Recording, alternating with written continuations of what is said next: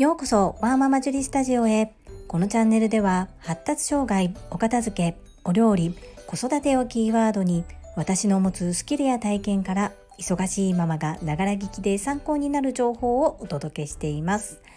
さて皆様いかがお過ごしでしょうか？本日のテーマはやっと出会えた美味しいグルテンフリーのスポンジケーキです。最後までお付き合いよろしくお願いいたします。私は小学校2年生の次男が発達障害グレーゾーンであるということをきっかけに約2年ほど前から食事の見直しをしております。私が勝手に自分の中で決めていることがありましてそれはどんなに忙しくても家族の誕生日とクリスマスは手作りケーキを作るということです。今までずっとそれを継続してやってきましたが私のケーキのレパートリーもそんなにたくさんあるわけではなくそしてスポンジケーキのレシピも母から教わった一つしかなかったので小麦粉と卵とマーガリンを使って作っていました。次男の食事改善のうちの一つでグルテンフリー要するに小麦粉を使わない除去するということを取り入れております。完璧にはしていないのですが我が家には今も小麦粉がありません。その状態で美味しいスポンジケーキを作る自信もないですしレシピもなくそしてグルテンがあるからこそふわっとしたスポンジケーキができるのであってそれをグルテンのない米粉に置き換えたら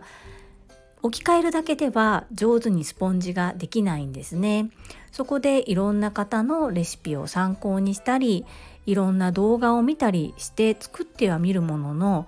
これというものにはなかなか出会えませんでした。ところが先日長男の誕生日の時に私がなかなかこうふわっとした米粉のスポンジを作るレシピに出会えなかったことでここのところスポンジケーキ以外のケーキでお祝いをしてきたのですが長男がどうしてもスポンジケーキがいいということで今私が教科書的に使わせていただいているお気に入りの本があるんですけれどもその本の中からスポンジケーキを焼いてみました。するとこれがもうとっても簡単なのにすごく美味しくって下手したら今まで私が作ってきたスポンジケーキよりも美味しいかもしれないっていうぐらいのクオリティでした。そしてめちゃくちゃ簡単でした。なんで今まで作らなかったんだろうってすごく思いました。なんとなくあの米粉を使ってるスポンジイコール失敗しそうな気がしてどうしても一歩踏み出せない自分がいたんですね。これからはお誕生日の時以外にもどんどん作って体に優しいおやつスイーツを家族に食べてもらいたいなというふうに思ったのと同時にグルテンフリー小麦粉不使用かつ卵牛乳バターなど乳製品や動物性脂肪を使わないスポンジ。これすごいなというふうに思っています。そして食べた後もやはり軽いし体の負担が全然違うように感じています。重くないですね。でこれを食べた時に、まあ、それ以外のレシピもこの本この著者の方のファンなんです私。で大体本を見てできるんですけれどもどうしても直接お会いしたいなっこの先生から直接学んでみたいなという気持ちが今芽生えています。そこでその第一歩として2月からその先生のオンラインレッスンを受講しています。とは言っても録画視聴ですので通勤時間の途中だったりちょっとした隙間時間に見て研究してそして時間がある時に作ってみてそんなことを繰り返しています。その動画レッスンを購入している方の特典で毎月出るお題にクリアしてポイントをいただきそのポイントがある一定数貯まるとその先生のレシピを使っておやつ先生として活動ができるというのがあります。実は私一度発酵調味料発酵料理グルテンフリーの食事を自分と同じような立場のお母さんに教えるということをしたくて申し込んだお料理教室で詐欺に遭ってるんですね。